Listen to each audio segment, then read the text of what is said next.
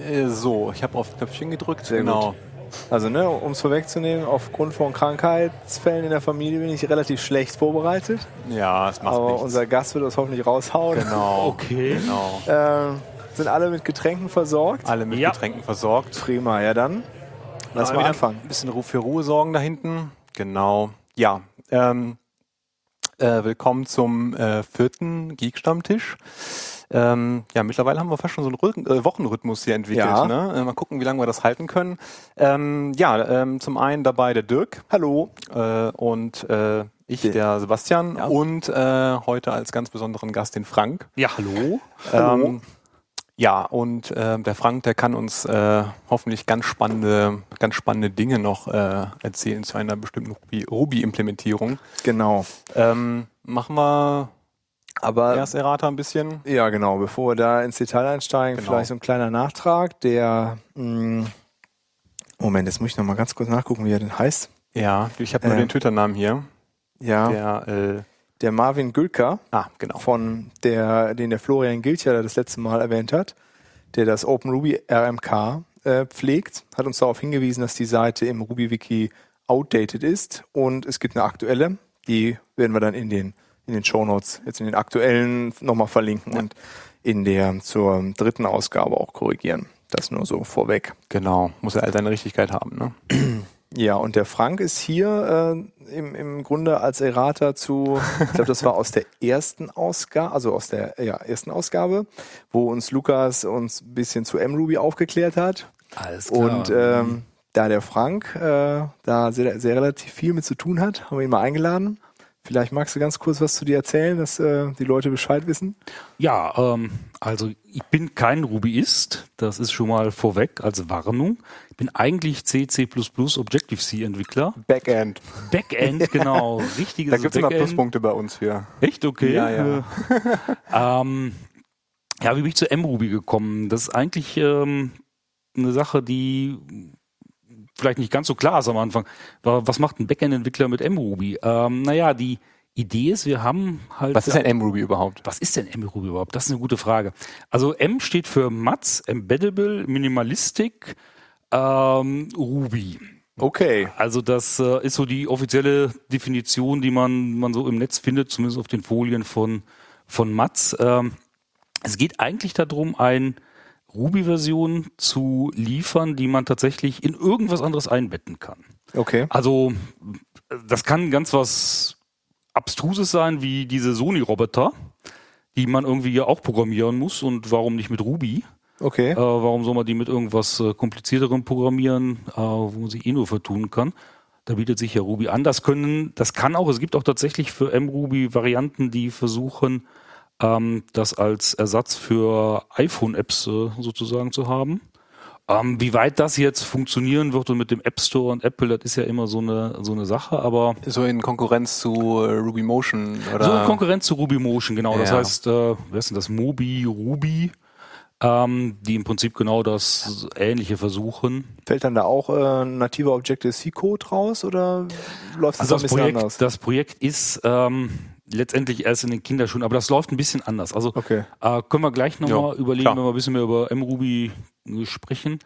Ähm, aber Idee ist auch, dass das MRuby tatsächlich sich in andere Programme einbetten kann. Also wenn man so aus der Game-Welt kommt, dann kennt man sicherlich Lua. Ja. Oder auch ähm, zum Beispiel eine NoSQL-Datenbank Redis verwendet halt Lua, um entsprechend Sachen dem Benutzer konfigurierbar zur Verfügung zu stellen. Also Okay. wenn ich jetzt halt, also Redis ist in, in, in C geschrieben, da will ich jetzt nicht unbedingt irgendwie als ähm, vielleicht Anwender hingehen und da irgendwie den C-Code hacken. Stattdessen kann ich halt kleine Skripte in Lua schreiben. Und genau sozusagen diese, glaube diese Konkurrenz zu Lua oder diese Lücke zu Lua will, will MRuby füllen, weil Lua selber ist von der Sprache her jetzt vielleicht auch ein bisschen gewöhnungsbedürftig. Ja, es ist nicht so, ähm, es gibt so viele Sachen, die nicht so auf die klassischen Entwickler oder Programmierer irgendwie, also es, ist, es macht häufig den Eindruck, als sei das gar nicht so primär für Entwickler gebaut, Ja, ne? so, ja, sondern genau. mehr so, Der Array-Index fängt bei 1 an. Genau, das sagt ist ja ja das alles. ist genau, das kann schon nicht gut gehen. Also da vertut man sich ja garantiert. Das also ist, äh, ich glaube so auch sehr populär ist halt auch so Lua in World of Warcraft und sowas, glaube ich, ne? Dass Ja, ja, die ganzen- Ja, ja, die ganzen ähm, Games sind, ähm, sind sehr oft mit Lua geschrieben. ja. Das ist, das genau. Und also, genau, und, und Lua ist halt auch ein bisschen so mit dem Gedanken entwickelt worden, wohl, dass es einbettbar ist. Gar nicht so mit dem Gedanken, wie benutzt der eigentlich der Programmierer das. Ähm, und andererseits ist natürlich Ruby von der Programmiersprache her sicherlich übersichtlicher. Ähm, das Problem ist nur, wenn ich jetzt an, weiß nicht, Ruby 1.8 denke, das ist ja, ist ja typischerweise, es baut ein Syntax-Tree auf, ein richtiger Interpreter und geht dann durch diesen Syntax-Tree und macht irgendwas. Da habe ich ja fast keine Chance, das in einem Smartphone einzubetten. Das wird ja, das wird ja A viel zu groß und B viel zu unübersichtlich. Ähm, weil ich, ich will ja nicht, während mein Programm läuft, da vorher noch den Interpreter drüber laufen lassen. Mhm. So, deswegen ähm, ist tatsächlich mRuby ähm, so entstanden, dass es sehr, sehr aufgeteilt ist. Ich habe halt typischerweise halt einen Bytecode-Compiler, wie, wie das jetzt auch, glaube, wie ist das Ruby 1.9 macht das inzwischen, glaube ich, auch so. Ja. Die haben, Die haben ja, also das ist ja im Umzug mit seiner, mit dieser neuen VM, der da, wer ist das denn nochmal? Komm ich grad nicht. Ja, jetzt in also Ruby VM.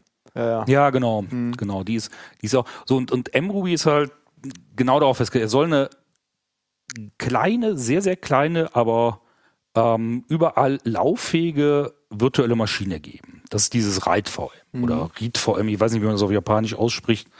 Ähm, die ist genau dafür gedacht, die nimmt halt den Bytecode und lässt ihn halt durch ein, ja, eine, im Prinzip eine große C-Schleife laufen, ähm, die die abarbeitet, ist aber extra sehr, sehr klein gehalten. Also möglichst Kle klein im Sinne von, von wenig, wenig äh, Programmcode. Mhm. Also wenn es kompiliert ist, ist es halt extrem äh, wenig Code. Den kann man halt auch auf, auf Smartphones ohne, ohne viel Speicher einsetzen. Dann gibt's klar, dann muss es natürlich einen Com- Bytecode-Compiler geben. Das ist klar. Und es gibt noch so einen Satz von Libraries. Auch da ist halt der Funktionsumfang eingeschränkt. Also ich sehe da auf eurer Folie vorher, ähm, klar, es gibt kein Require. Also ich habe keinen File-IO oder sowas in dem Sinne, dass ich sagen kann, okay, ich kann jetzt, äh, kann jetzt Dateien nachladen. Die Idee ist halt, ich habe irgendwo, irgendwoher kommt dieser Bytecode. Und inzwischen, äh, muss man sagen, gibt es tatsächlich auch ähm, GEMS. Nämlich M-GEMS oder M-Games. Okay. wie man das jetzt aussprechen soll. Mhm. Die funktionieren halt ein bisschen anders als so, so Ruby-Games, wie man sie kennt. Da werden ja einfach der, der Code irgendwo hingelegt. Nee, äh, hier ist es tatsächlich so, ähm, ähm, ja, genau, ich, ganz kurz, kurzer Einschub, wenn ihr, also eine ganz super Seite ist mruby.sh. mruby.sh. Okay. Also da findet man tatsächlich auf Englisch, das ist ja nicht ganz so einfach bei Ruby, Okay. Ja, was auf okay, Englisch ja. zu finden. Ja. Das ist, glaube ich, jemand, dieser Daniel Bovensiepen, der irgendwie in, Der- ähm, der ist Deutscher und lebt jetzt irgendwo in China. Okay. Ah, doch, habe ich gehört. Äh, das war, ich meine, der hätte sich, hat er sich nicht darüber beschwert, dass ähm, irgendwie äh, die chinesische Firewall neuerdings irgendwie GitHub blockiert und der deswegen irgendwie nicht pushen konnte. ja, ja, ich glaube irgendwie so, genau, irgendwie solche Sachen. Ich Also glaube, da das ist, hatte auch der Florian letztes Mal von erzählt. Ja, ja, von da hat der Florian von erzählt, ja. genau. Okay. genau, und auf okay. der Seite findet man, findet man immer so zusammengefasst die englische Übersetzung der Sachen, die eigentlich in Japan Die passiert eigentlich sind. spannenden Sachen. Genau, ja. okay. da ist halt auch, da siehst du auch direkt der MGM. MRB, nee, M, M, MGM. Ah, MGM, okay. genau. MGM Gem. Ja, Das ist, ähm, wie gesagt, das ist funktioniert letztendlich genauso wie äh, die normalen Games unter Ruby. Allerdings ähm, ist das so, dass das halt äh, zum Teil tatsächlich ähm, C-Libraries produziert Mhm. oder halt C-Code, den man in sein ähm, Programm reinlinken muss. Also die Idee ist ja, also die Idee ist ja, ich habe halt irgendwie mein, mein Programm geschrieben, was ich irgendwo einbetten will. Ähm, dann gehe ich halt hin und ähm, produziere den Bytecode. Das wird dann nochmal, kann man nochmal nach C übersetzen. Ist halt eine Möglichkeit, dann im Prinzip daraus ein richtiges Executable zu machen und das kann ich aufrufen. und da kann ich jetzt meine, Leib- meine, M-Gems äh, reinlinken, Genau. so dass die dann zur Verfügung gestellt Ja, werden. genau, so dass die dann zur Verfügung gestellt Ja, werden. Die okay. sind dann einfach da, ohne dass ich groß Require sagen muss. Das Mhm. ist halt der, das ist halt der große Trick da die dran. tauchen dann irgendwie magisch dann auf. Hm, Genau, die tauchen magisch auf. Da gibt's halt so bestimmte Namenskonventionen, sodass der Linker das entsprechend alles findet, was er sucht. Ähm, das ist ganz gut da, da erklärt, was man machen muss. Ähm, es gibt natürlich auch, ähm, sag mal, Ruby-Only-Gems. Die kann man damit auch entsprechend äh, erzeugen. Auch da geht's dann wieder hin, äh, dass man, dass man ein entsprechendes, eine entsprechende Library Ah. daraus erzeugt. Mhm. Also ich liefere da halt eigentlich nie den, den Quellcode aus, sondern immer nur den Bytecode in irgendeiner Form. Also ist ja schon, ist ja schon ein bisschen andere, andere Welt, ne? Im Das ist schon- genau, äh, das also ist- so mit äh, wirklich kompilieren, damit ich Ja, dann meine, mein, mein, meine Library sozusagen Genau. auch zur Verfügung habe. Genau, das ist schon eine Äh, wirklich an der andere. Welt. Ich, also deswegen, also das ist auch ein Grund, warum er gesagt hat, ich nehme Mhm. halt nicht Ruby Gems und versuche das irgendwie ranzufrickeln, Ja. äh, weil Das ist ja, das ist ja völlig andere Zielsetzung Ja, auch, ne? genau. Also ähm, ja. Äh, Wie ist das, wie ist das allgemein so mit, äh, mit, mit Standard Library oder Core? Also Ruby Core, weißt du, wie da die Schnittmengen? Also sagen wir mal so, mit Standard Library, es ist ganz klar, es gibt, also zum einen, was einem vielleicht direkt auffällt, es gibt kein Big Number oder sowas. Also das heißt, äh, ich habe Integers und Floats oder Doubles, das kann man ein bisschen konfigurieren. In Ruby gibt es ja keine Unterscheidung zwischen Double und Float. Ja, Zumindest nicht auf der Ruby-Anwender-Seite. Ne? Ja, ja, genau. Und, und hier ist es ähnlich. Du hast zwar sozusagen Datentyp Number, aber das, der fängt mit Integers an. Und wenn es einen Overflow gibt, dann wenn es Floats. Also int AC-Datentyp. Nicht jetzt ich wollte irgendwie. gerade sagen, also, aber du siehst das, aber wie, sieht man das dann von außen? Naja, du siehst das von außen, dass du natürlich plötzlich ähm, unter Umständen halt einfach Präzision verlierst. Also bei, ähm, bei Ruby würde ich ja, wenn ich jetzt, weiß ich nicht, äh, 4 Milliarden einen drauf addiere, sehe ich halt 4 Milliarden plus eins. Mhm. Ähm, hier würde mir passieren, ich sehe das nicht mehr. Also da Okay. steht halt 4 Milliarden, ich addiere einen drauf und es bleibt 4 Milliarden, weil es Ja. einfach, einfach sozusagen sich in, entsprechend nicht abbilden kann. Also jetzt mal die 4 Milliarden stimmen nicht, aber ihr wisst, was ich meine. Ja. Ähm, das ist, ist natürlich sozusagen ein gewisser Unterschied, den muss man einfach, einfach haben. Also Zielsetzung ist, den, diesen M-Ruby-Kern so klein wie möglich zu halten. Das heißt, so Sachen, die wirklich groß sind, sind rausgeflogen. Per Default ist auch, sind auch Regular Expressions auskommentiert. Okay. Das heißt, die muss man explizit einkommentieren. Das funktioniert manchmal, manchmal nicht, je nachdem, welche GitHub-Version man da erwischt hat. Ähm, also man kann beim Kompilieren bestimmte Dinge ein- und ausschalten. Ja, also das äh, sind Big, Num Big Number auch aus der aus dem Core oder ist das äh, Big Name ist im Core, soweit ich weiß, Mhm. eigentlich. Und ähm, Drykex auf jeden Fall. Also Ja. äh, gut, ich meine, Standard Library macht wahrscheinlich auch nur nur bedingt äh, Sinn. Also wahrscheinlich setzt das äh, sowieso, wenn dann eher auf dem Big Name ist auf jeden Fall im Core. ja. Ja, und sowas, also, also was dafür äh, sozusagen als Ersatz gibt, ist dann, ich habe halt, ja gut, wenn ich mit Sockets arbeiten will, es gibt inzwischen einen so, so ein M-Gem, was Curl dazu linkt. Das heißt, wenn ich wirklich Oh, ah. ähm, jetzt was machen will, dann kann ich damit zumindestens ähm, irgendwie Sachen nach außen abfragen, die HTTP sprechen. Okay. Das ist schon mal ganz, ganz praktisch. Das andere, was es nicht gibt, sind Threads. Also jetzt mal ganz unabhängig davon, wie die in, in äh, Ruby 1.8 oder 1.9 oder, oder JRuby äh, implementiert sind. Aber Threads sind einfach nicht vorgesehen für Ruby. Okay. Da ist auch tatsächlich, ähm, also alles, also am Anfang waren so ein paar Reste von Ruby noch in M-Ruby drin. Insbesondere auch so ein paar Sachen rund ums Threads. Die hat Mats aber inzwischen alle radikal rausgeworfen. Mhm. Das ist ähm, ganz ja, Mats ist ja kein Fan von Threading im Allgemeinen. äh, Ja, gut, also ich, ich kann es ich kann's dafür, ich kann's dafür tatsächlich äh, auch, auch verstehen. Also das ist, tatsächlich, das ist ja so, wenn ich sage, okay, ich, ich hab, will was einbetten, dann will ich meistens selber die Kontrolle über die Threads haben. Mhm. hm. Also das ist, ist ja genau der, ähm, der Grund, also warum sozusagen, wir benutzen das ja für, auch für eine Datenbank, wo wir sagen, uns würden Threads eigentlich stören, weil, Ja. weil wir das, das Locking, ich muss ja mit der Datenbank, wenn ich auf einen Datensatz zugreife, auch irgendwie Sachen locken und sowas. Und wenn mir jetzt noch, also ich bin schon als Datenbank äh, multithreaded, wenn ich jetzt noch hingehe und habe noch eine Skriptsprache, die ich einbette, die auch noch multithreaded ist, ist das eigentlich Unsinn. Also das, Ja. das führt ja nur zu Chaos, Ja, weil ich dann plötzlich Ich Zwei glaube auch, dass die üblichen Ruby-Entwickler sich da in den Fuß äh, schießen würden, weil äh, also es gibt ja schon so ein paar Sachen, die einen äh, davon, davon abhalten, wirklich ganz böse Sachen äh, mit Threading in Ruby zu machen. Also der, der globale Interpreter-Log zum Beispiel äh, hilft einem ja da schon, dass man sich nicht völlig die Datenstrukturen äh, zerhunzt. Ähm, und dann ist natürlich die Frage, wie das dann in so, einem, in so einer abgespeckten Version und Embedded dann überhaupt noch äh, Ja. funktioniert. Naja, genau, das ist genau der Grund. Und Also, man möchte auch maximal, wie du sagtest, man will es eigentlich maximale Kontrolle eigentlich Ja. Aus, also vom, vom, vom Host aus. Äh, ja, ja, ich will genau. Der, haben, der, der das einbettet, ist eigentlich dafür da, mit den Logs und alles, das müsste ich ja irgendwie dann wieder in mRuby reinkriegen, weil ich will ja, ich will ja irgendwelche Logs setzen, um, um irgendwie Synchronisationen mhm. hinzukriegen. Und dann, dann müsste ich diesen ganzen Rattenschwanz mit irgendwie Logs hier und unter Windows sind die dann wieder anders, habe ich keine POSIX-Logs. Ja. Ähm, was mir gerade einfällt, äh, orientierte sich mRuby nicht an, an, an, irgendeinem, an irgendeinem japanischen Standard und ist das nicht irgend, kommt das nicht irgendwo da auch noch aus der Ecke? Äh, dass das sogar dann, also soweit ich auch weiß, ist doch die mRuby-Entwicklung doch auch irgendwie gefördert. Äh, ja, es gibt irgend so ein, was ist das, ISO, ja, irgendwas zu Ruby, aber das ist der normale Ruby-Standard. Daran orientiert sich tatsächlich. Ach so, es ist gar kein, gar kein normierter, nee, nee, kein, fixer Set, äh, Subset irgendwie, der dann... Nein, nein, definiert wurde. Nee, nee, das, das nicht. Also es, äh, es orientiert sich schon am, am Standard und sie versuchen, aber sie haben halt auch angefangen, also als mRuby rauskam, ähm, da ja selber mal irgendwie, ich hatte dir mal so ein Programm gesagt, hast gesagt, mein Gott, warum machst du das nicht mit irgendwie ja. Attribut Read, Attribut Write? Ja, ja.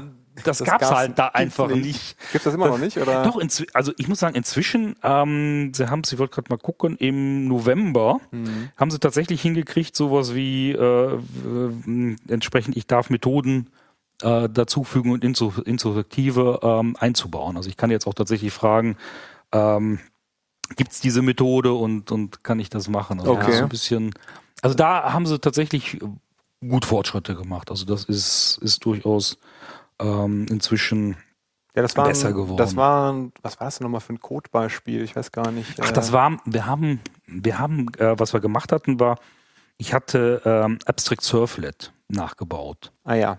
Und, äh, und HTTP Request und HTTP Response. Okay. Und da kann man, kann man natürlich sowas äh, Attribut. Genau, da, genau, das ging dann halt darum, irgendwie die Methoden dynamisch, also die HTTP-Verben dynamisch als Methoden halt bereitzustellen okay. und so weiter und so fort. Okay. Und gesagt, zeigst du mal dem Frank, wie das hier so mit äh, mit ja. äh, hier Reflection Magic und Callback, äh, so Method Missing Callback und so funktioniert, okay. aber dann irgendwie die Hälfte hat halt eh, eh gar nicht funktioniert, ja. weil ich das auch gar nicht auf dem Radar hatte, dass das äh, ja, an der Stelle so eingeschränkt ist. Ne? Ja, also da, da haben sich tatsächlich in den letzten halben Jahr doch deutliche Fortschritte neu ergeben. Also haben sie einiges, einiges hinzugefügt. Also es wird schon ein bisschen magischer, das M-Ruby. Aber ähm, genau, magisches Ruby. das hat Mats in seinen Folien nicht, aber M können natürlich auch für Magic stehen. Ja, ja, ja, ja, ja. ganz, äh, ganz, ganz konkret, du hast ja äh, das nicht zum Spaß in irgendein Hallo Welt äh, C-Projekt eingebettet. Äh, ja. Darfst du noch gerne ein bisschen pluggen, wenn du möchtest. Also warum haben wir das überhaupt gemacht? Ja, genau. Ich habe es nicht ähm, einfach nur so gemacht. Also zum einen muss ich natürlich gestehen, ich habe es natürlich trotzdem schon aus Spaß an der Freude gemacht, weil ich, weil ich mal äh, wissen wollte, wie das mit, mit mRuby auch wirklich funktioniert. Wir because haben, we can, ne? Auch so ein bisschen. Because we can, genau. Äh, nein, was, was wir haben, ist ähm, eine Dokumentdatenbank, die ähm,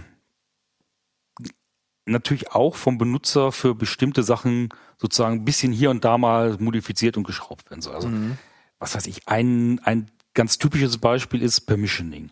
Also ich kann natürlich in, in Datenbanken theoretisch hingehen und sagen, ich mache Permissioning auf, auf Record-Level oder sogar auf Attributslevel. Das kann man machen, das hat in fast allen Fällen den, den super Nachteil, dass ähm, dann Queries verdammt langsam werden. Weil ich ja bei jeder Query gucken muss, Darf ich, darf ich das überhaupt? Wenn ich einen Join mache, genau. muss ich gucken, darf ich rechts, darf ich links? Am besten dann noch so mit äh, vererbten Rollen. Genau, am so. besten noch mit vererbten Rollen. Das, das bringt dich ja eigentlich um. Normalerweise brauchst du das ja aber alles gar nicht, sondern was du wissen willst, ist, ich habe meine Ergebnismenge und ich will einfach das rausschmeißen, was der Benutzer nicht sehen kann. Das kann ich natürlich super einfach mit einer Skriptsprache machen. Und wir haben halt dafür tatsächlich ähm, V8 verwendet ähm, das ist halt JavaScript und die Google V8 Engine ist, ist ja bekanntermaßen dann doch eher schnell. Ähm, anderer Fall, ähm, der typischerweise ist, ich habe irgendwelche Trigger. Ich mache in der Datenbank was. Mhm. Gut, in Oracle-Welt würde ich PLSQL nehmen, aber warum soll man sich irgendeine eigene Sprache ausdenken, wenn es so schöne Skriptsprachen mhm. gibt? Ja, also haben wir gesagt, dafür ist natürlich eine Skriptsprache auch hervorragend geeignet. Ja, oder so, so, so also Dokumentendatenbank würde ich jetzt auch spontan an Transformationen denken, dass ich irgendwie genau. die eine Repräsentation habe und irgendwie was anderes brauche in bestimmten Anwendungsfällen Genau. und oder nur einen Subset davon brauche, filtern kann ja auch eine Genau, Transformation genau. Das sein. ist, das ist im Prinzip sowas wie so, Mhm. also auch Richtung Trigger halt so, ein- so ein Output, äh, so ein Read-Trigger, wo ich sagen kann, okay, ich lese das aus, aber ich gebe halt nur ein, wie du sagst, ein Subset zurück oder äh, ganz blöde Beispiele. Ich habe halt das äh, Geburtsdatum drin und gebe gleichzeitig immer noch das äh, das Alter mit, das aktuelle brauche ich dann halt nicht ja, also so Kleinstbereichen. on demand als virtuelles Genau. Attribut dazugerechnet. Genau. So, und dafür, und dafür haben wir halt ähm, für Arango gesucht, was für eine Skriptsprache kann man nehmen. Naja, und dann kann man, dann kann man halt anfangen. Also PHP scheidet aus, weil das Kann einzubetten. man doch auch embedden. Okay. Hat er das nicht auch der Florian erzählt? Ich weiß nicht, irgendwer hatte mir die Tage erzählt, dass das, äh, dass, man- dass es auch irgendwie ganz, ganz krude Sachen gibt, wenn man PHP einbetten möchte und auf Nachfragen auf der Mailingliste kriegt, wird man immer schief angeguckt, dass es ja, äh, dass jemand versucht, das äh, nicht in Apache irgendwie einzubetten und deswegen irgendwie äh, ja, also gut, da haben wir uns entschieden, das trauen wir uns nicht. mh, Dann gibt's halt, gut, okay. Ähm, JavaScript gibt's offensichtlich äh, was, was funktioniert, nämlich Ah, V8. Mhm. Ähm, sieht man halt an Notes. Also es gibt natürlich auch Spider-Monkey, soll ich jetzt mal, also auch ernsthaft, das ist auch, auch nicht schlecht. Stimmt. Mhm. Ähm, wir, haben, wir haben uns entschieden, V8 zu nehmen, weil das ähm, einigermaßen schnell ist. Ich muss dazu sagen, dass die Dokumentation von V8 allerdings gruselig ist. Also das ist Okay. schon, das ist schon eine Herausforderung. Und ähm, ja, V8 war jetzt in, äh, in C++, aber ne? Genau, Äh, V8 ist in C++, ähm, rattenschnell, riesig groß, fast undurchschaubar, was es unglaublich komplex. Also so macht. ein, Unglaublich komplex. eine eigene Also, Welt quasi, ja, ja, ja, die also man da das- einmal ein, ein, einhängt. Also wenn du da einen Fehler suchst, ähm, kannst du eigentlich nur aufgeben. Also das ist wirklich, wir haben ein paar Mal einen Fehler gesucht, ähm, die entstanden sind, weil irgendwie die Windows-Version und, und die Linux-Version leicht unterschiedlich sind und das ist, das dauert Tage, da was rauszukriegen. Also es Okay. ist ein, ein Monster. ähm, Hast du im Kopf, wie viele Lines of Code das sind? Nee, ich habe es nicht im Kopf, aber ich weiß, dass es irgendwie äh, hunderte von Source Code Files sind. Also das ist Okay. Also das auch von der Struktur her schon so Ja, ja. unübersichtlich. Äh, Okay. Naja, okay. Und Ähm, Arango ist in C geschrieben? Arango ist in C, C++ Okay. geschrieben. Sowohl als So, auch. Genau. Also es ist so, dass der der äußere Rahmen, der sozusagen die ganze Kommunikation macht, HTTP-Handling, Mhm. Äh, Kleinsachen, der ist in C++ geschrieben und der innere Kern, der eigentlich die Datenbank darstellt, ist in C geschrieben. Okay. Das ist so die Aufteilung. So, und dann kam halt Ruby, hat gedacht, naja, Ruby ist ja eigentlich ähm, Ich erinnere mich dran, dass du rumgefragt hattest, äh, äh, wie man, Genau, wie man Ruby Ruby- embedden könnte. Genau. Und, äh, dann hat irgendwie Gott und die Welt gesagt, das geht nicht. Dann habe ich mir den tatsächlich mal Ruby 1.8 angeguckt und habe auch gedacht, das geht nicht. Das ist halt, das ist halt zu sehr, das ist halt zu sehr verheiratet. Also da, also Ruby 1.8, da erwartet halt wirklich der, der Ruby-Interpreter, dass er die Main-Event-Loop sozusagen ist. Also Okay. da kannst du einfach nicht. ja, warum soll auch von, was anderem Nee, ausgehen? nee, ne? Genau, Das ist warum ja, soll auch von was anderem ausgehen? Ja, Das ja. ist ja völlig, ist ja völlig valide. Hm. Ähm, das lässt sich halt nicht einbauen. Und ja, und dann kam halt günstigerweise ja letztes Jahr im April äh, MRuby raus. Ja, ein Das Zufall, war, ne? das war ein Zufall. Also ich hatte vorher mal ein bisschen tatsächlich mit Mats dann nochmal per Twitter, meinte, ja, ähm, äh, irgendwie, hab- sie würden demnächst mal ein Beta Ich hab rausbringen. da was. Genau, ich hab, ich hab da was.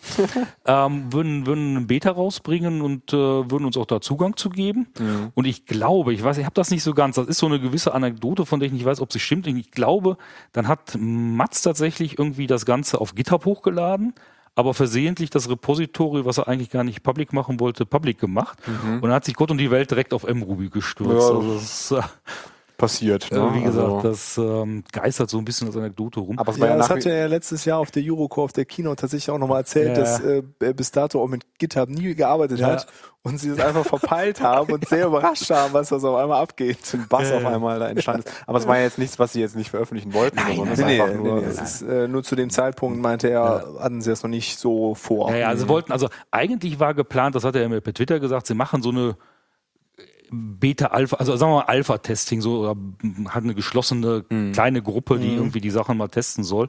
Das haben sie aber verteilt, verpeilt und haben halt dann direkt irgendwie öffentlich. ja, auch dann ist es auch, dann ist, dann ist der Schmerz auch vorbei und raus ist es und ähm, Ja, ja, war auch nicht mehr einzufangen. Genau, und dann habe ich halt gedacht, eigentlich ist das ja eine, eine sehr schöne Sache und habe irgendwie äh, mal rum, ein bisschen rumgespielt. Ähm, ich glaube, ich habe sogar den, bin irgendwie der Erste oder der Zweite, der einen äh, Pull-Request gemacht hat, weil es nämlich blöderweise unter äh, SUSE nicht lief, was, er, was auf GitHub war. Mhm. Ähm, und dann haben wir halt angefangen und, und das sozusagen mal als Alternative zu V8 evaluiert. Und ähm, also was, was rausgekommen ist, ist, also erstmal prinzipiell geht es. Also es lässt sich, es lässt sich wunderbar einbetten, ist alles, alles gar kein Problem. Es ist von der Dokumentation her genauso schlecht wie V8. Okay. Aber es ist natürlich vom, von der Codebasis her wesentlich kleiner. Also man kann da tatsächlich mal gucken, wenn irgendwas nicht läuft, dann nimmt man sich halt irgendwie vm.c, guckt mal durch und sieht dann auch direkt, äh, an welchen Stellen man was falsch gemacht hat. Das ist natürlich schon angenehmer, wenn du als mhm. Entwickler auch ein bisschen sozusagen deine Fehler finden kannst und nicht irgendwie Magie. Also was V8 macht, ist natürlich, die nehmen den Code und machen daraus auf magische Weise ja direkt das äh, Assembler-Code ja. und führen den aus. Und da hast du natürlich mit Debuggen fast ja, keine Chance. Gar keine Chance. Okay. Ja. So, und, und das ist natürlich schöner.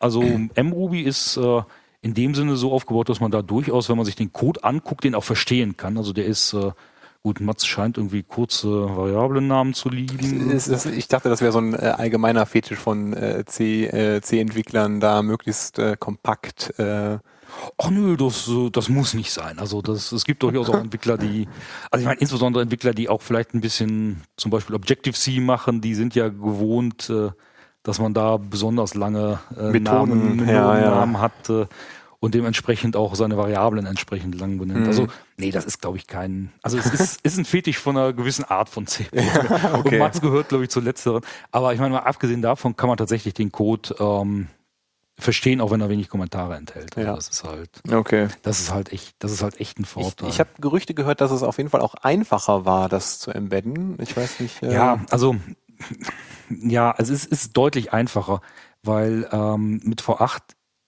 also das, das Problem allein irgendwie hinzukriegen, ähm, dass ich, dass ich auf auf der JavaScript-Seite einen Prototyp habe, der einer C++-Klasse in meinem Code entspricht, ist schon in gewisser Sinne unnatürlich. Also du musst irgendwie, ähm, musst irgendwie ein Funktionstemplate erzeugen, du musst ein Object-Template erzeugen, die zusammenpacken. Ähm, du musst irgendwie äh, external, also da gibt's in, in V8 gibt's so, so sogenannte Externals, die muss man erzeugen, damit das irgendwie alles zusammenpackt. Und das ist in, also das ist dadurch, dass mRuby schon mit dem Gedanken entwickelt wurde, ich will das irgendwo einbetten. Mhm. Äh, haben die natürlich auch Methoden vorgesehen, dass ich relativ leicht äh, C-Strukturen in mRuby sichtbar machen kann. Mhm.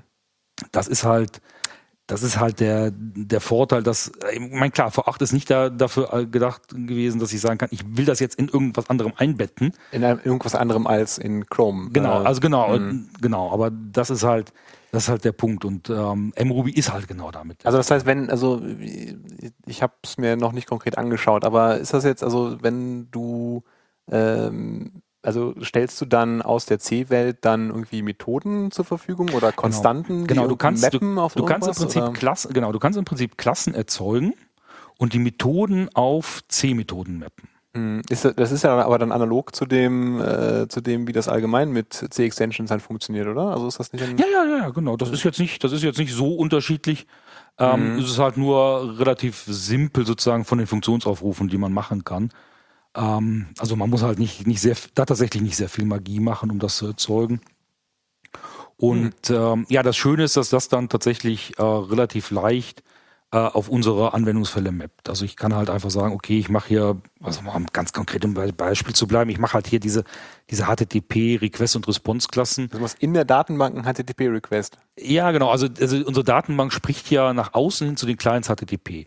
Das heißt, wir haben sowieso schon eine C++-Klasse, die HTTP-Request heißt, eine C++-Klasse, die HTTP-Response heißt. Und die, naja, ich meine, HTTP kannst du auch nur so viele verschiedene Variationen haben. Die sieht im Prinzip genauso aus wie die Ruby-Klasse. Also, mhm äh, oder die Notklasse oder was auch immer. Die sind, mhm. So, und die kann man natürlich ähm, dann relativ leicht dadurch sozusagen einfach in, in mRuby sichtbar machen. So, und dann habe ich, äh, hab ich in mRuby was, was entsprechend, ähm, was ich benutzen kann wie so ein Abstract Surflet und äh, wunderbar damit dann direkt Funktionen zur Verfügung stellen. Ein ganz anderer Vorteil, da kommt man im ersten Moment gar nicht drauf, ist, dass tatsächlich ähm, V8 ja als interne String-Darstellung UTF-16 verwendet. Und wir verwenden UTF-8.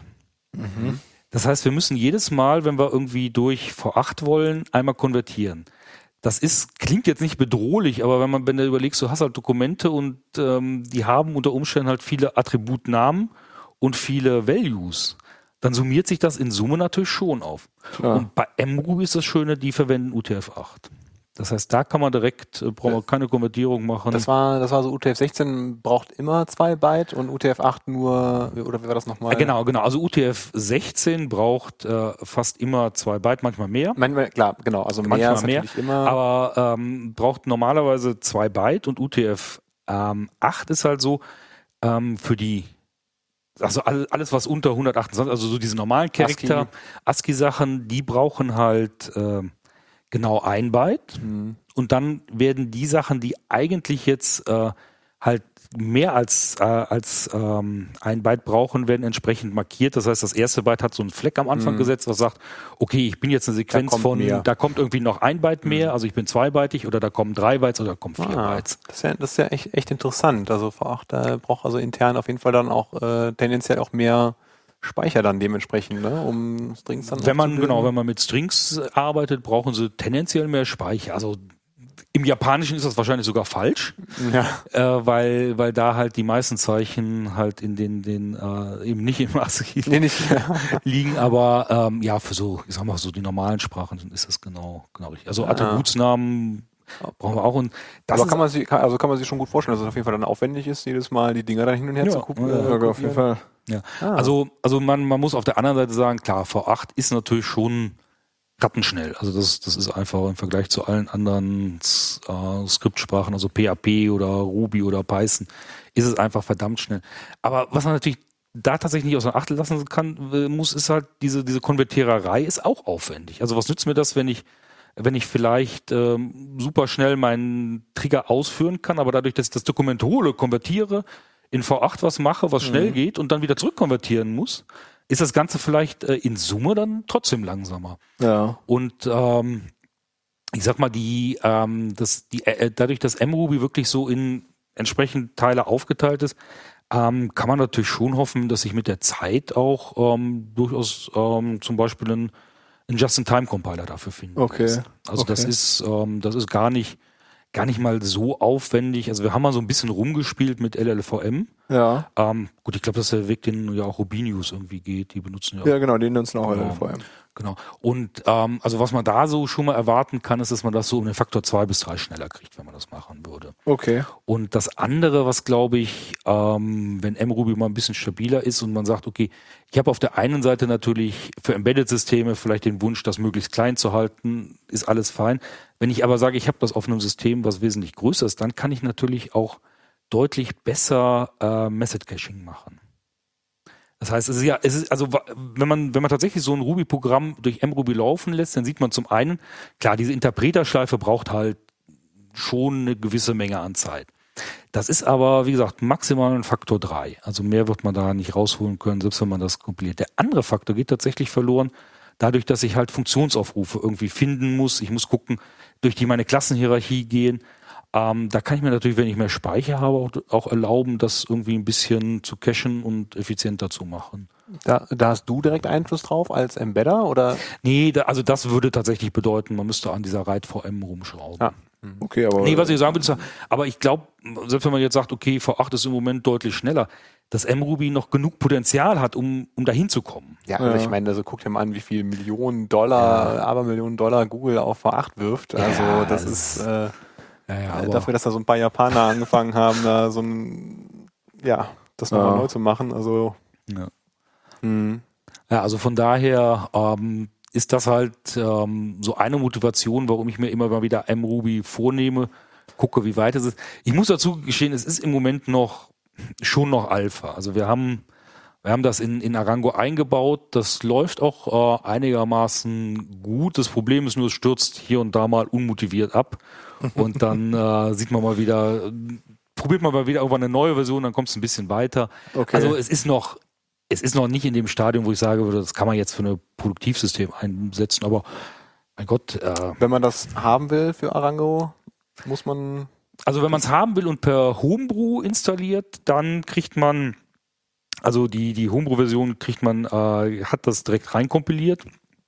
Wenn man es äh, wir haben es nicht in die Linux-APMs reinkompiliert. Äh, da müsste man sich auf GitHub einfach äh, das Repository klonen und Von Hand bauen. von genau von Hand einfach configure minus minus enable mruby sagen und dann wird's mit reingebaut. Äh, was man da kriegt, ist dann auch tatsächlich, ich sehe das gerade hier sehe, äh, so eine kleinen Interpreter, also sowas wie IAB. Das gibt's inzwischen auch für äh, für mruby out of the box. Das hat Okay. auch der David äh, gebaut. Ähm, das gab's nämlich, als äh, veröffentlicht wurde, gab's tatsächlich nur den Compiler und die virtuelle Maschine und dann konnte man nicht viel Also man kann nicht mal gucken. Ja, das, das hatten wir ja vor, äh, keine Ahnung, einigen Ausgaben, wenn nicht sogar in der ersten, diese, ich weiß nicht, ob du das äh, gesehen hattest, dieses Web, Web Ruby, wie es mittlerweile heißt, dieses äh, auf EM-Skripten basierte, ähm, Nee. ah, wie hieß, doch, hieß das doch, hieß doch Web Ruby, oder? Webruby, Du hattest ja. auf jeden Fall davon berichtet, hier, it uses E- EM-Script, Tutorial. Genau, also das ist halt so eine Webseite, Okay.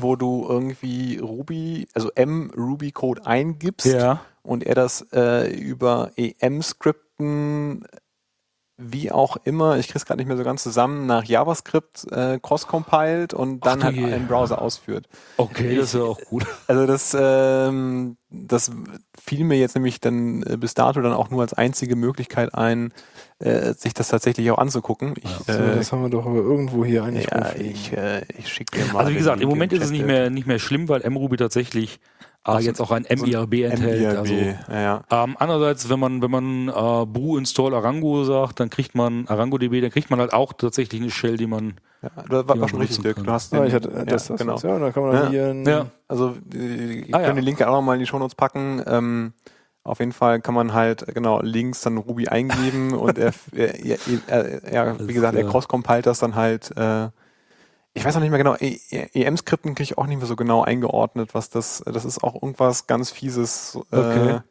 So alles nach JavaScript irgendwie so äh, Ah, genau LLVM LLVM to JavaScript Compiler. Alles klar. Äh, also das, Oh. das, das scheint auch, also scheint ein relativ spannendes Projekt zu sein und die versuchen halt, also die haben mittlerweile, glaube ich, sogar LLVM selber irgendwie mit EM-Skripten in JavaScript und äh, so die Welt neu in EM-Skripten. Ich fasse es nicht hier, das ist ja. So, so. Das ist auch wieder mal ein schönes, äh, schöner Beweis dafür, also vor allem wenn man das dann halt mit äh, V8 oder äh, Node oder Chrome ausführt, dass das halt dann immer noch halbwegs nutzbar ist. Also das, Ja. was da halt rausfällt an, an Code. Naja, ähm, aber dieses Web Ruby, wie es mittlerweile heißt, äh, war halt, also soweit ich das auf dem Radar hatte, so lange Zeit das einzige, wo man überhaupt mal gucken kann, was man denn da so machen kann. Ähm, mit so einer mit so einer REPL ist das natürlich äh, deutlich angenehmer, wenn man nicht selber irgendwie erstmal sich äh, seine C-Applikation bauen muss, um das Ja. dann einbetten zu können, um dann zu gucken, wie man dann damit arbeitet. Ja, Ja, schön. ja das ist, das ist ganz. Ist das dann auch dann, es gibt doch bei Arango, gibt es doch auch so eine Shell. Ist das dann auch? Genau, genau. Es äh, gibt also normalerweise gibt's ja ähm, sozusagen die Shell mit JavaScript und es gibt jetzt analog, wenn du sie installierst mit Enable mruby, gibt's eine Arango RB, äh, IAB, die ähm, das, die gleiche Shell, aber nur mit Ruby. Ja.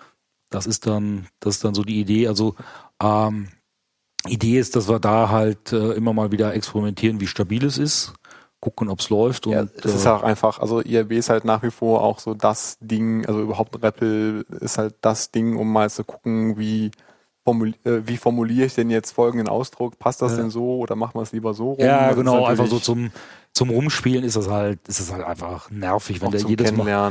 Ja, wenn jedes Mal irgendwie, jetzt muss ich erstmal Byte compilen, jetzt muss ich es erstmal deployen, jetzt muss ich erstmal irgendwie das noch Ja. machen und dann, dann füß auf. Nee, von daher zum Kennenlernen ist das, kann man das da wunderbar verwenden.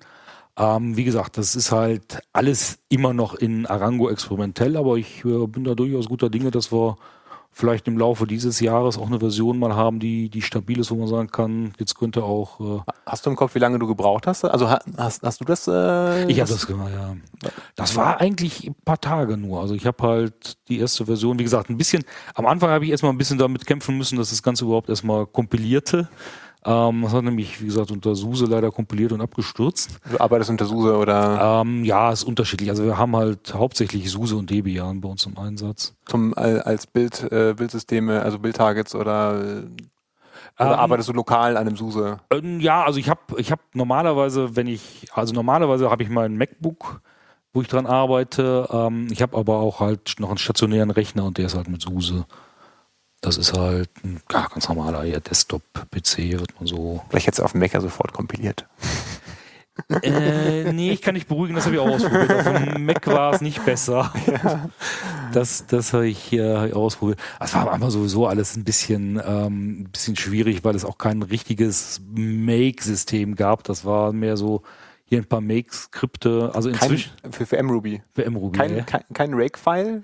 Nein, nein, nein, nein. Es gab am Anfang gab es Make-Files und wenn du zum Beispiel irgendwie äh, minus G, also Debug-Symbole einlinken machen wolltest, dann musstest du es halt in fünf Make-Files eintragen von Hand. Das hätte ich jetzt aber nicht erwartet. Ich hätte jetzt gedacht, dass da jetzt schön Dann- Rake benutzt wird, um, Ja, also ich ja, meine, ja, ja, warte, warte, warte ab, warte ab.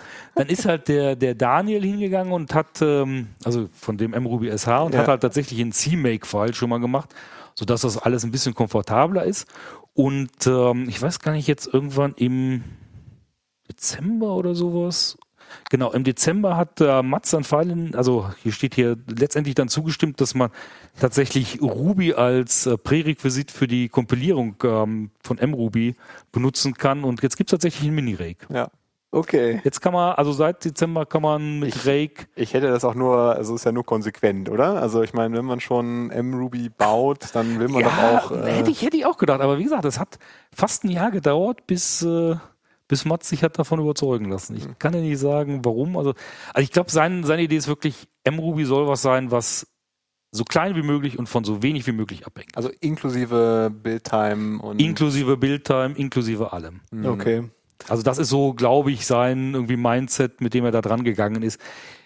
Dass das letztendlich natürlich irgendwann mal unpraktisch wird, weil egal wo ich es einbetten will, ich habe ja immer irgendeine IDE, irgendein Make, irgendein System, wo ich es wo ich's benutzen kann. Genau, es gibt ja dann auch eine, eine, eine ganze Reihe von irgendwie Bildumgebungen da, mit denen Ja. man da arbeiten möchte, ja. Ja, und dann will ich halt nicht, ähm, ich habe jetzt dieses tolle Make-File und jetzt will ich es auf Windows übersetzen. Also, was nu? Also, Naja, Nmake nehmen, naja, das funktioniert nicht so richtig. Äh, ähm, Zygwin und so. Genau, Sigwin ist auch nicht so, so praktisch, da muss ich halt irgendwie hin und her.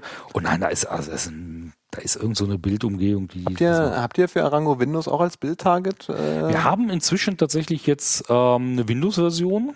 Das war insgesamt ein bisschen frickelig, weil wir ja auch ähm, libev verwenden fürs Event-Handling. Und das ist, naja, das ist so 50 Prozent wird es von libev unterstützt. Ich die- sagen, also der- der, Support für Windows ist ja nicht so. Nee, der ist da leider nicht so dolle. Ähm, aber Oresta hat inzwischen hingekriegt, hat tatsächlich alle Schwierigkeiten beseitigt und äh, jetzt läuft es ganz gut. Also jetzt haben wir, also das war, das war eine Schwierigkeit. Die andere Schwierigkeit war, ähm, dass wir ein bisschen damit gekämpft haben, äh, ICU zu übersetzen auf Windows. Also Diese, das ist doch diese, diese Character Genau, Handling genau, Library von genau. glaube ich. oder? Ja, ganz genau, ganz genau. Ich muss halt, also, na ganz klar, ich muss ja irgendwie tatsächlich, also UTF-8, kommen wir nochmal auf UTF-8 zurück, ist ja, ähm, wenn du den Mac benutzt, dann, ich weiß nicht, ob dich das jemals in den Wahnsinn getrieben hat oder nicht. Das Problem ist, dass es für die Umlaute zwei verschiedene Darstellungen gibt. Mhm. Und zwar, es gibt einmal in UTF-8 eine Darstellung, die sagt, das ist halt ähm, sozusagen die, der Charakter, Umlaut, weiß ich nicht, U, Mhm. und es gibt einmal die Darstellung, die sagt, da sind zwei Pünktchen und die kommen auf das U. Okay.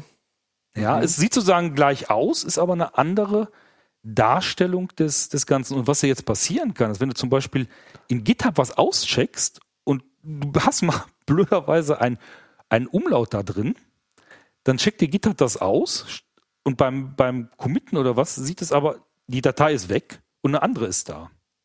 Weil das Ach ja. Filesystem Ja, auf dem Mac das nämlich normalisiert in die Ich- andere Richtung. Ja, ich hatte, ich hatte eine ganz große Freude mit, äh, weil ich halt äh, Case-Insensitive äh, System habe und ich einen Ordner, also ich hatte halt das Ja. Problem, dass mein Webserver natürlich unterscheidet äh, Ja, zwischen klar. einem großen i und ein kleines i in Images oder sowas war das. Ja. Ähm, und das hat mich irgendwie in den Wahnsinn getrieben, weil Git das irgendwie dann nicht gecheckt hat, dass das Ja, ja, sich ja, klar. geändert hat oder doch geändert Ja. und man konnte es aber, oh, es war ganz schrecklich. Genau, und, und das passiert halt, das passiert halt bei UTF-8. Das heißt, du, wenn du vom Mac kommst und du sagst, okay, ich will jetzt das Dokument hochladen und das Attribut ist, ähm, Jetzt haben wir, glaube ich, alle im Nachnamen kein Umlaut. ähm, Müller. Müller. Genau, also irgendwie das, das Dokument ist einfach Name Doppelpunkt Müller. Mhm. Dann ist unklar, was sozusagen wie Müller bei dir ankommt. Und dafür brauchst du eine Library tatsächlich, die Normalisierung. Also es gibt es, es gibt genaue Richtlinien, wie man das sozusagen auf also das ein normalisiertes... Das eine wirklich dann zwei Charakter ja, sozusagen? Und, genau. und das andere ist ein Charakter. Was man so für neue Sachen lernt hier, das ist ja mhm.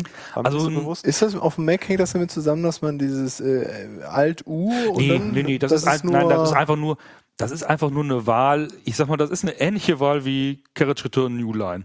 Okay. Ähm, irgendwie Linux und Windows haben irgendwie es ähm, so getroffen, dass es in die eine Richtung normalisieren und der Mac normalisiert es in die andere Richtung. Okay. Das ist halt, also das ist ja sicherlich auch für so äh, Collation auch ein Riesenspaß, wenn man Sachen ja. sortieren möchte. Ja, ja und, genau. Äh, irgendwie, genau. Also du willst halt Müller in der einen Eingabeform genau unter Müller in der anderen Eingabeform genau. korrekt einsortieren ja, und nicht völlig anders irgendwo. Genau, genau. Und deswegen musst du halt, wenn du die Daten kriegst, diese Normalisierung anwenden, sonst wirst du wahnsinnig. Und das also, macht ICU. Das macht äh, ICU, äh, ICU, macht das genau das. Das ja. hat halt also zum einen Vergleichsfunktion, das, das heißt, es kann. Wie alle auch, ne? Ist halt so, das ist so ein Goldstandard. ja, genau, das ist so eine Standard-Library. Also es gibt, also es gibt unter Windows, glaube ich, tatsächlich auch noch ähm, sozusagen Native Features glaube, es gibt es unter Mac auch, also muss ich, muss ich jetzt aber auch mal gucken.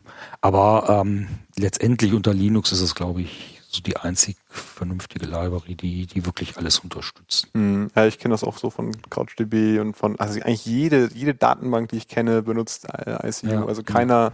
keiner traut sich daran, da selber irgendwie was zu bauen. Weil, ja, äh, das ist auch, das ist auch nicht ohne. Also wenn man sich mal die Regeln anguckt, wie man Comparison und äh, Sortierung äh, machen muss, äh, für Deutsch, dann ähm, ist das schon eine Herausforderung, das, das richtig ist ja nicht nur Deutsch, ne? Da gibt ja noch eine ganze Reihe anderer.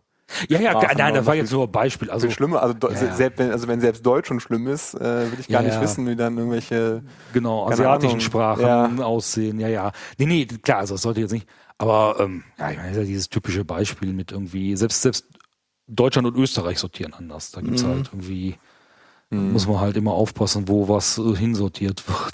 Selbst in, in Deutsch gibt's ja leider das Problem, dass ich verschiedene Sortierungen habe, je nachdem, ob ich irgendwie Straßennamen sortiere oder im Wörterbuch. Okay.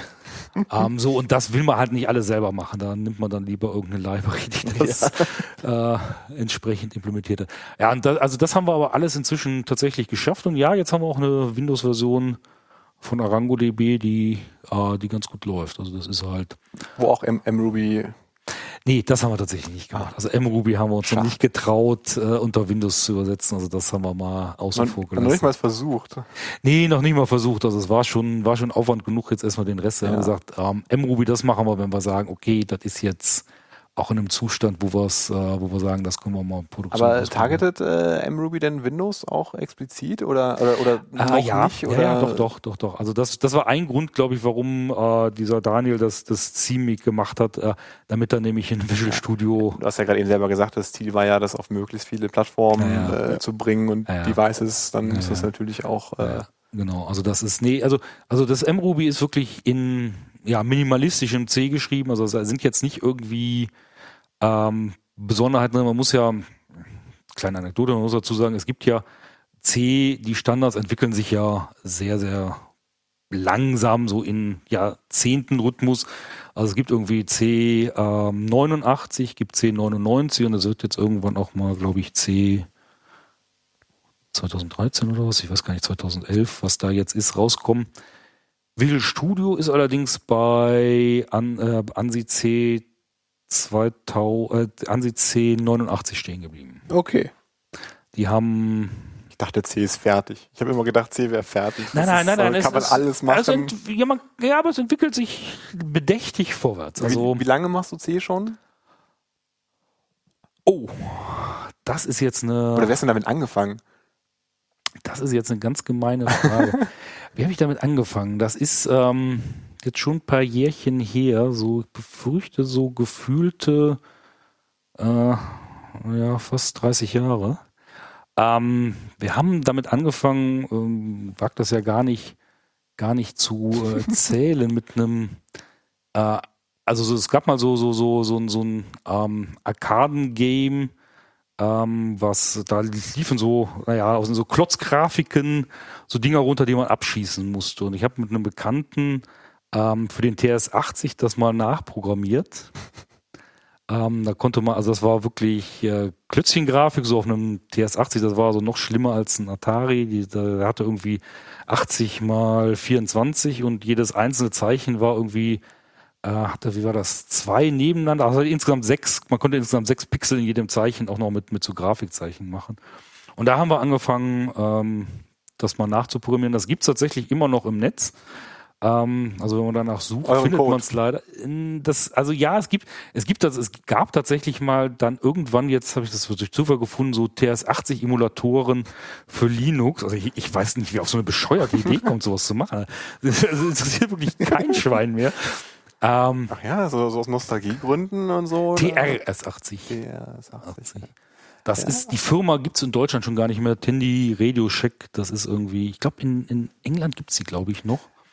Aber mal zum Vergleich, ne, wenn der C, eine C-Standard auf 9, also von 89 äh, basiert, dann ist das ja schon, ist das schon eine ganze Weile her, ne? Ja, also ist dann, äh, war dann damals wahrscheinlich dann, ja, nee, 30 Jahre, nee, ich kann, ja, nee, also, ja, Ja, also wir, wir haben es ein bisschen vorher gemacht. Damals gab's halt noch Cunningham Ritchie C. Ah, und da habe ich so habe ich mit C angefangen. Also es ist ein bisschen, ist ein bisschen lange her. Das ist aber. ich finde das Ähm, immer sehr beeindruckend. Also, Aber, aber wie gesagt, ähm, Microsoft hat aus irgendeinem Grunde entschieden, dass sie zumindest nicht auf 1099 äh, ihren Compiler bringen. Sie haben wie üblich so diesen Weg gegangen, irgendwie, wir nehmen den Standard und packen noch so ein bisschen was von uns dazu. Ähm, Schön. Ja, ja Mhm. schön, genau. Warum, warum nicht noch in den Microsoft-Standard? Ähm, ja, aber das ist, ähm, und ich, also mRuby ist aber wirklich auch mit unter der Prämisse, es soll halt minimal, also es soll halt wirklich überlaufen. Das heißt, ich kann auch nur Features verwenden, die wirklich sehr gesetzt. sind. gesetzt sind, Also sehr die, gesetzt. Die nehmen dann auch den 89er oder ja, welchen. naja. Also ich weiß jetzt nicht, ob sie, äh, also sie nehmen auf jeden Fall nicht Conan Ritchie, also so schlimm ist es dann nicht mehr. Aber ich denke, dass es auf, auf 89er ist, ja. Ja. Nee, also bis auf ein bisschen der, an der Uni habe ich irgendwie damit noch relativ wenig Kontakt äh, Ja, irgendwie Dito. gehabt. Es steht zwar irgendwie noch so ein bisschen irgendwann mal auf dem Plan bei mir, so was mal irgendwas mal damit zu machen, weil ich finde, äh, das, das kann man sich mal, das kann man sich mal Gehört irgendwie zum guten Ton. haben. Ne? Und ich denke mal, das ist auch sicherlich so, auch so vom Verständnis her, wenn man tatsächlich praktisch mal irgendwas damit gemacht hat, auch äh, Hilft es sicherlich, ja. durchaus Also mal von Vorteil sein kann. Ich glaube, es gibt sogar irgendwo einen C-Interpreter. Müssen wir nochmal gucken. Man so, C-Interpreter. ja, ja, also wirklich, hier kannst du dann auch so ähnlich wie. Aber er ist nicht hier. interaktiv. Äh, oder Ja, ich muss hier noch mal, ich muss noch mal gucken. Das ist jetzt ewig her, dass ich danach, danach geguckt hatte, aber ich, ich weiß gar nicht, vielleicht ist er sogar interaktiv. So. Ja, also, Also- ja, also das ist ein Schild auf der Some, Someday Maybe Liste. Äh, Da gibt es auf jeden Fall ein paar vorher. ja, Also, da gibt es auf jeden Fall ein paar ja. vorher. aber, dann, das dann ist, würde ich äh, wirklich mit Objective-C anfangen. Das ist, Würdest glaube du ich, wirklich äh, das ist, glaube ich, für jemand, der, der vielleicht von, äh, von Ruby kommt, irgendwie noch, noch ein bisschen einsichtiger. Also Mhm. da, dann hat man, dann hat man zumindest auch mal Objekte, Klassen, ähm, kann ein bisschen, muss nicht irgendwie die ganze äh, String-Handling und solche Sachen selber machen, hat irgendwie Arrays, die auch äh, funktionieren und Vektoren. also we weniger Möglichkeiten, sich auch in den Fuß zu schießen wahrscheinlich. Ja, genau. Ja, man muss halt nicht direkt anfangen mit ähm, hier ein Pointer, da ein Pointer, da mal ein Malloc, dort mal Malloc. Das ist ja, das ist ja sozusagen die, die Krux an, an C, dass man alles, alles selber machen muss. Das habe ich schon oft gehört, dass, dass für Ruby-Leute Objective-C eigentlich eine relativ naheliegende Sprache ist. Vom Ja, ich- mentalen Modell zu ja, Ja, genau, glaube, vom vom mentalen Modell Mentalmodell. passt das, glaube ich, gar nicht mal schlecht. Also, also wenn man so guckt, so, so viele Sachen ähm, sind ähnlich. Also, Das- Äh, ich hatte, ich hatte mich ja mit dir schon, Frank, äh, auf, äh, am Freitag äh, auf dem DevHouse ähm, unterhalten. Ich hatte, ich habe den äh, Ruby is Magic Reflection Talk äh, Ja, das habe ich recycelt gesehen auf Twitter. im Schnelldurchgang. Hast du die Äh, Leute geflasht? Ja, so ein bisschen. Also ich habe dann am Ende mal gefragt, äh, wer denn hier kein Ruby macht und irgendwie alle haben aufgezeigt.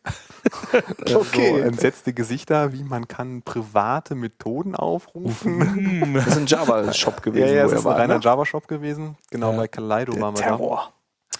Ähm, genau, und dann kam, haben wir ja kurz äh, uns ja noch darüber unterhalten, Ja. so dass er halt auch so von der Dynamik her äh, Objective-C da schon ganz ordentlich äh, Möglichkeiten auch bietet. Ja. Also irgendwie Methodenaufruf dynamisch und äh, hier dieses ganze Method äh, Selection. das, äh, genau, also, Ja, so funktioniert da komplett Coco eigentlich, ne? Ja. Also mit Delegations und Ja, ja, ja, ja, äh, ganz genau. diskutierst, wenn du ist Lust von hast oder auch nicht. von genau. oben bis unten voll mit, äh, mit Magic. Äh, Ja, also ich fand auch immer, also ich ich bin jetzt kein Objective-C-Coder, aber zwischendurch immer mal wieder geguckt und ich fand das immer relativ eingängig. Genau, das ist, ich, ich glaube wirklich, wenn man, wenn man Rubyist ist, dann passt einem das sozusagen am besten. Und das hat natürlich den Vorteil, du musst halt nicht anfangen und diese Low-Level-Sachen am Anfang also selber machen. Also ich glaube mal, um, um irgendwie was, was mal zu auszuprobieren, ist das, glaube ich, gar keine so schlechte Idee. Hm, Okay, tja, cool. Mal schauen. Müssen mal, vielleicht mal schauen. mit, müssen wir mal vielleicht mal mit dem Björn quatschen oder Marc, die sind ja da Genau, die sind ja irgendwie Objective-C. im, in Object im, im, im iPhone, äh, im iPhone-Land äh, Ah ja, okay. unterwegs. Äh, ja. Ja. ja. Ja, das ist ein guter, das ist ein guter Punkt eigentlich. Ja. iPhone-Land, wir haben sogar nicht äh, äh, Harango für ähm, das iPhone, aber Ja. wir sind im ähm, Apple Store. Man kann sich Arango sogar installieren aus dem Apple Store. Auf dem. Mac. Auf dem Mac, ja. Ah, das ist aber Oh. cool. Das Also ich hätte- also- Wir waren sogar, wir waren sogar mal im letzten Jahr unter den Top 10 der Oh, ähm, ja- oh ja, stimmt. Ich erinnere Developer mich. Tools. Ja, ich ja. Das habe ich mich. gesehen, stimmt. Ich, ich, ich dachte, das Logo kennst du doch irgendwo her. Ja, ja. Also das- ich habe jetzt, ich habe jetzt versucht, die, also was heißt versucht? Ich habe jetzt irgendwie, glaube ich, letzte Woche die neue Version hochgeladen. Das ist leider noch die 1.0. Ich finde das Ich habe aber jetzt die das ist- 1.1 hochgeladen. Es geht, das ist genial. Also es ist wirklich genial. Also wenn du da so eine App hast und da ist alles drin, drückst auf ein Knöpfchen, Datenbank Ja. startet, machst das Programm zu, Datenbank Ja. beendet. Das ist, also ich Ja, glaube, ist besser, besser kann man das, glaube ich, nicht machen, um irgendwie äh, die Datenbank irgendwie, also so zum, Zum Ausprobieren, aus, genau, zum äh, Ausprobieren ist das echt klasse. Wir waren, zu bringen. Also, echt also wir waren, wir waren ja in, in Brünn auf der Rupi und haben da einen Workshop gemacht und ich muss sagen, die meisten Leute hatten tatsächlich äh, Homebrew installiert, Ja. aber es gibt tatsächlich ein paar Mac-Leute, die das nicht aber haben. das ist halt noch, das ist halt noch zugänglicher. genau, da ist das halt noch einfacher. Dann sagst du halt, okay, für die Leute, die kein Homebrew haben, geht in den Store. Ist Ladet euch super. Ich fand, das, kostenlos runter. ich fand das damals hier dieses CouchDBX, was der Jan Lennart äh, Mhm. gemacht hätte, äh, für, also das, ich vermute mal, dass das dann ähnlich funktioniert, äh, wo dann halt auch so ein gebundeltes Erlang Ja, und ja, CouchDB ja, genau, und ja. Die ganzen C-Libraries, alles fertig in so einem Ja. Bundle drin, kannst du auf ein Knöpfchen das, äh, die Datenbank starten und wieder Ja. beenden und ähm, aber das jetzt quasi auch einfach in den Mac App Store zu stecken, ist natürlich, äh, Ja. finde ich nochmal, äh, ist halt nochmal genialer irgendwie. Also das äh, finde ja, ja. ich schon ganz cool. ja, ist quasi der logische Schritt, ne? Wenn Ja, es den schon gibt, warum das definitiv. nicht reinballern? Ja, genau, weil Definitiv. da kannst du den Leuten sagen, probiert's aus, ladet euch da runter, ihr könnt es danach einfach wegziehen in den Papierkorb, wenn ihr es genau, nicht und wollt. weg, und weg ist es. und alles und ist wenn weg. er es wenn er es liebt, dann sagt er, ratet mich und gut ist es. Das ist doch. Ich Das finde das, prima. das ist echt Das ist eine äh, geile Idee. Auf jeden Fall, das ist cool. Das hatte ich gar nicht äh, aktiv äh, vernommen. Ja, das einzige Problem ist halt, dass es tatsächlich ähm, eine große Latenz hat mit den Versionsnummern. Also man braucht immer Aber zum Paar Wochen, um aber die Leute es- anzufixen, Ja, ist ja, das doch reicht schon, das- ist reicht das, das- schon reicht das völlig. Ist das, Das ist- echt genial. Naja. Ja, das, ähm, und mh, nochmal Schlenker zurück, das ist halt, der Teil ist halt tatsächlich in Objective-C geschrieben. Dieses äh, die Dieser- Admin-GUI, das äh, starten, genau. stoppen. Mhm. Ja. Das hast du dann auch gebaut. Das habe ich zusammen mit einem Kollegen von Lukas. Also der hat äh, die erste Version gebaut und ich habe jetzt nochmal ein bisschen ähm, paar Sachen, Helptexte, ein bisschen den Workflow optimiert. ja. Ähm, genau, das ist ganz. Das Also auf ist jeden Fall ein. Vorteil gegenüber dem CouchDBX, was ja quasi nur das Web-GUI nochmal präsentiert hat. Ja, ja. Also das einfach nativ damit ich zu weiß gar liefern, nicht, ist ja dann nochmal. ist mittlerweile auch, glaube ich, ziemlich angenehmer. vernachlässigt worden, seitdem Couchbase da irgendwie am Start ist. ist glaube ich, es gibt da, gab da, glaube ich, jemanden, der das versucht hat, nochmal so aufzu Okay. aufzufrischen. Also CouchDBX ist eigentlich so ein CouchDBX Core oder so heißt das, glaube ich. Mhm. Das ist halt eigentlich so ein, so ein, so ein, so ein Shell-Skript, um irgendwie CouchDB und die ganzen Sachen äh, statisch zu linken, also zu, zu compilen, statisch zu linken, damit man das halt zusammenbandeln kann, ne? Mhm, damit du nicht mhm. irgendwie da gegen irgendwelche relativen Pfade da irgendwo am linken bist. Also das halt so ein, so ein, Ja. so ein kompletter Container im Prinzip ist. Und diese, diese GUI war ja eigentlich lange Zeit einfach nur so eine Coco-App, wo so ein Start-Stop-Button drauf Ach so, ist ja, und ja. eine Webview. Das Mhm. war eigentlich dann das, Mhm. das Ja, ich finde es auf jeden Fall, es macht Sinn zu sagen, wenn wir das Teil schon bundeln, eine, eine native GUI mitzugeben, Ja. damit sie es einfach noch einfacher äh, verhält für den, der es ausprobieren Ja, und du möchte. kannst halt damit tatsächlich auch sagen, okay, ich habe halt vielleicht zwei Instanzen, wo ich einfach mal Sachen ausprobieren kann. Das kann man alles relativ leicht konfigurieren. Mhm. Das Ja. macht's halt, macht's halt ganz nett. ähm, Und ist Ja. dann in der App Store Variante dann auch das mRuby drin? Äh, nein, in der App Store Variante ist nee tatsächlich ähm, nur der Server drin. Das ist so ein bisschen ja, wir müssen mal gucken. Also ich, ich werde bei der nächsten Version wollte ich tatsächlich mal probieren, ob ich die Shell und auch irgendwie da reinkriegen kann. Ist das ein Problem mit Apple oder? Ich wollte gerade fragen, ist das ja, man, das? also ja, das ist also das will ich mal ausprobieren. Also man, wir haben ja jetzt den Server ausgeliefert, man muss irgendwie ähm, die Sandboxing machen, dass man irgendwie sagt, okay, und man verwendet halt auch nur Pfade, die der Benutzer ausgewählt hat. Und ich muss mir noch mal wirklich einfach noch mal angucken. Ich glaube, es ist kein Problem Mhm. mit den äh, mit den mit den Shells, aber ich Shell muss es mir mal Du noch musst mal die genau Shell einfach nur in den Browser bringen. Das ist also die JavaScript Shell ist im Browser. Ah. Wenn du ähm, wenn du tatsächlich den Browser startest äh, für, für Arango und gehst auf den entsprechenden Port, dann ähm, kannst du halt die JavaScript-Shell im Browser benutzen. Na, das ist natürlich genial. Aber das geht leider nicht mit mRuby. Noch nicht. Also vielleicht kommt ja mal irgendwie das ähm, Plugin für Firefox, dass man, dass man auch mRuby im Browser benutzen kann. Das wäre ja durchaus auch eine Möglichkeit, die es gibt. Aber nee, für JavaScript geht das. Das ist halt tatsächlich ähm, ist genau der gleiche Code, der im Prinzip abläuft. Das Einzige, was wir halt äh, bisschen äh, sozusagen äh, unterschiedlich haben, ist klar die Kommunikationsschnittstelle, die ist einmal das native Browser-Plugin und bei uns halt in, in der Shell halt äh, entsprechend die, die äh, ganz normale HTTP-Client.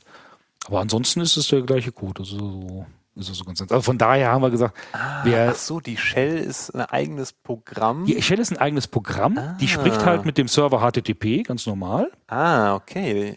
und, und ist, in, ist, ist eigentlich, die Shell ist eigentlich in JavaScript geschrieben. Mit kleinen Ausnahmen und die kleine Ausnahme ist halt, äh, wir haben jetzt nicht wie Not irgendwie noch versucht, äh, einen HTTP-Client in JavaScript zu schreiben, sondern wir haben halt einfach einen HTTP-Client bestehenden genommen und haben den in, in JavaScript gewrappt.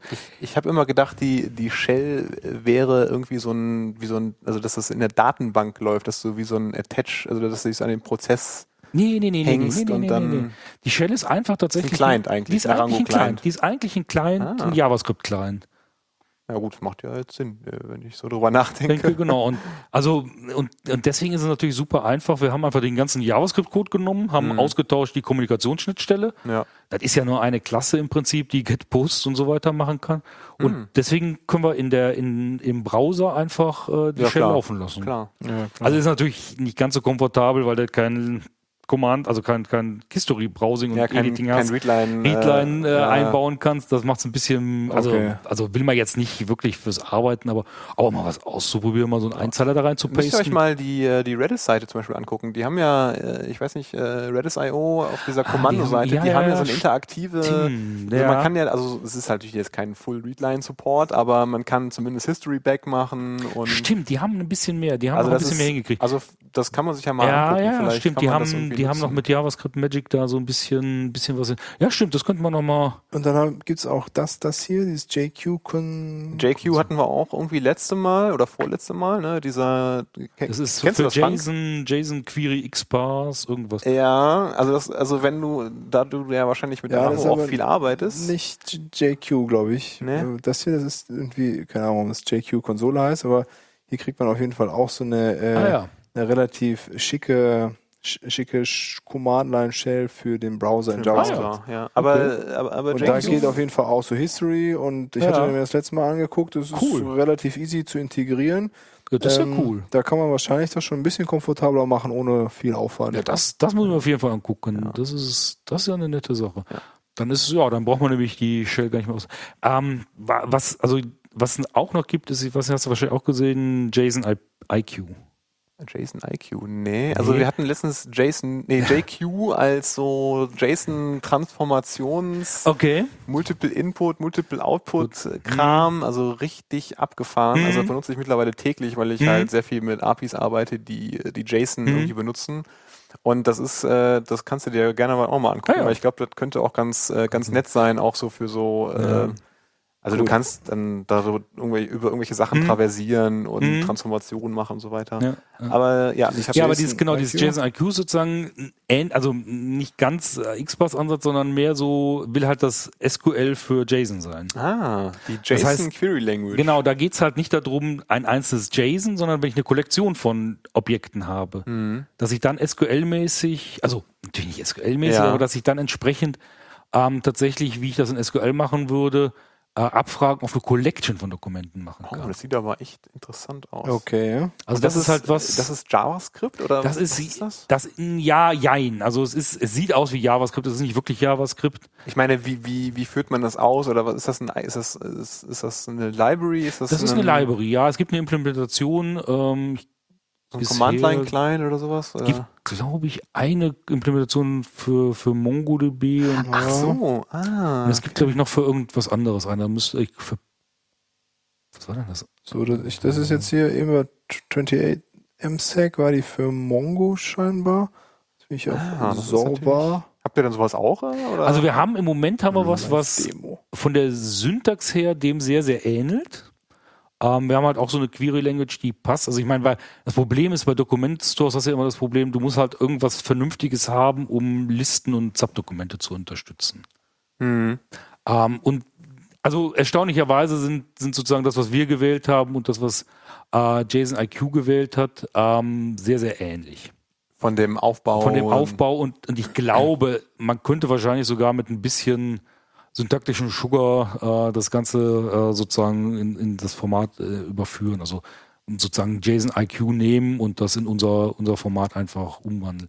Und ich glaube, das ist halt für, für um JSON, also Sammlungen von Dokumenten abzufragen, eine ganz gute Sache. Hm. Klar, dieses, dieses, das andere, das ähm, JQ ist mehr wahrscheinlich, um ein Dokument zu transformieren.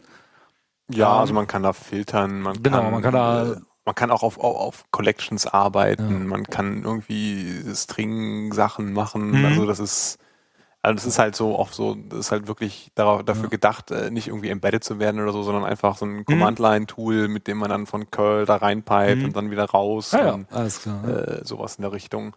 Ja gut, das ist ein bisschen anderer Ansatz. Also das, das JSON IQ ist, Ja. glaube ich, dafür gedacht, wirklich eine sozusagen eine Möglichkeit Ja. zu bieten, so ähnlich wie mit wie ich mit SQL auf auf relationale Datenbanken zugreife, Mhm. halt Ja. mit mit äh, JSON äh, IQ auf auf äh, Dokument Collection zuzugreifen. Von Ja. daher finde ich das einen ganz ganz schönen Ansatz. Ähm, wie gesagt, passt günstigerweise zu dem, was wir gemacht haben, lässt sich also relativ leicht transformieren. Super. Ja, sind wir schon ziemlich. Da sind wir schon, ähm, ja, sind wir schon ein paar, ein paar Minuten Oh, dran. über der Zeit. Haben Okay. wir noch irgendwas ja, über der Zeit ist ja, Ja, immer nee, nee, das gibt's hier nicht. Kein Stress. Also Alles wenn dir klar. jetzt noch was ganz Tolles einfällt, Frank, was du unbedingt noch äh, loswerden wolltest, irgendwelche, Ah, Ich glaube, ich habe jetzt alle Anekdoten, Geheimnisse verraten. alle so, genau. so ähm, du möchtest wahrscheinlich noch äh, so mindestens eine Konferenz pluggen, wenn ich das jetzt. Ähm, Ja, wenn ihr natürlich hier so sozusagen Ja. einen Konferenzkalender macht, dann möchte ich natürlich darauf wir haben so hinweisen, einen dass Events-Teil immer. genau das Ende äh, April die NoSQL Matters Cologne stattfindet. Ja. Ähm, wir haben, glaube ich, ein ganz gutes Programm. Das werden wir auch demnächst veröffentlichen. Ein paar Sprecher äh, haben wir schon veröffentlicht. Also Keynote wird Martin Fauler halten. Der hat ja Wow. ähm, Sehr hochkarätig. das äh, ja NoSQL sehr Distilled äh, geschrieben. Ja. Also das ähm, ist, glaube ich, ganz, wird ganz. Ab wann gibt's Karten? Ab wann gibt's? Äh, Also im Moment gibt's die Early Birds, gibt's ähm, die gibt's Schnell äh, schon preisreduziert und äh, der eigentliche Kartenverkauf äh, findet Ende oder Anfang März Mhm. statt. Wo findet das statt dann in Köln? Das findet in Köln im Komet statt. im also da, wo letztes da wo Jahr die Sigint auch ist. und wo Genau. letztes Jahr das auch war. Und Ja, wo ganz letztes Jahr genau. auch die. Okay. Ja, also finde ich auch genau. super. Also von der genau. Location her Das ist ist eine das, gute kann man da Location, nichts genau. machen. Ja, das ist super. Äh, Ja, dann kommt ähm, der Simon von Elasticsearch und wird ein bisschen was über Elasticsearch erzählen. Okay, ich muss da hin. Also, okay. Ähm, dann Jan Lehnert, habt ihr ja mitbekommen, hat äh, Couchbase verlassen.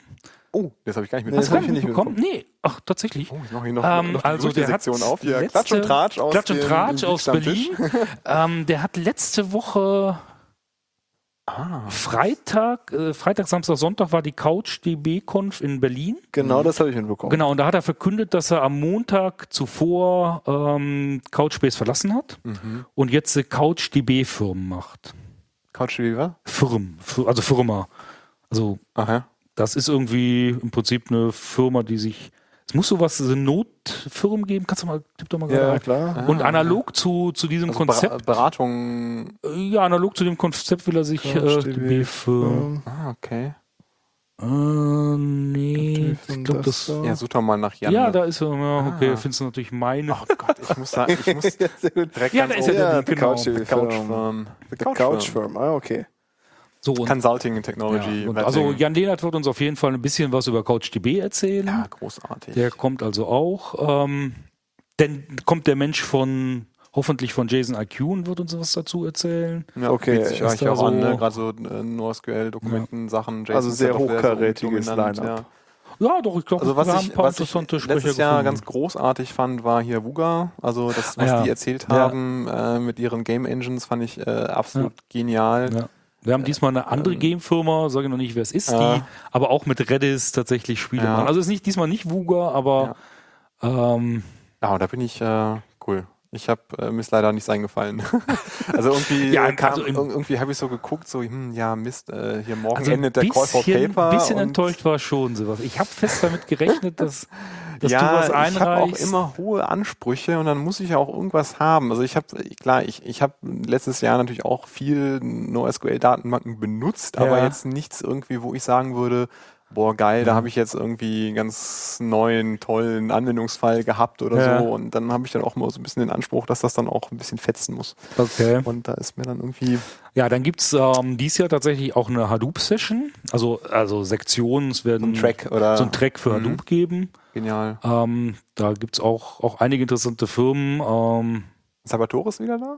nee, Salvatore ist leider Ach, nicht schade, da. der war auch großartig. Ja, ja, das Kann ich auch äh, jedem nur den Talk empfehlen. Ja, Äh, den kann man, der muss man sich auf jeden Fall anschauen. Sehr Also das- entertaining und ähm, Ja. ist einfach ein super Typ. Äh, schade. Ja, der ist ja irgendwie Vater geworden und ich glaube, der ist so ein bisschen Hat andere, andere Er ist, äh, Prioritäten. anders gerade. gebunden. Ja, ja.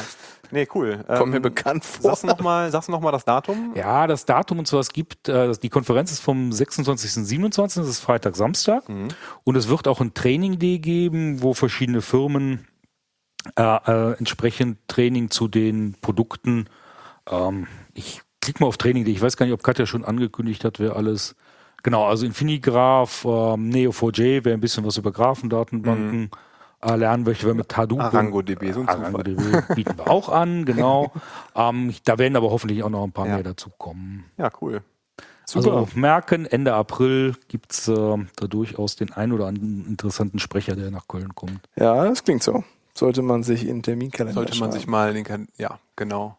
Ja, dann haben wir, glaube ich, äh, ja, relativ formumfassend um äh, MRUBY gesprochen. Ja, also ich fand es super interessant. Ich, ich habe es mir auch immer wieder vorgenommen, mir das mal anzugucken, aber aufgrund der lange nicht existierenden Möglichkeiten, sich das auch einfach mal Ja, wie anzuschauen. gesagt, Brew Installer RangoDB kannst ja, du direkt gucken. dann werden wir das doch jetzt am Wochenende mal machen. Ja.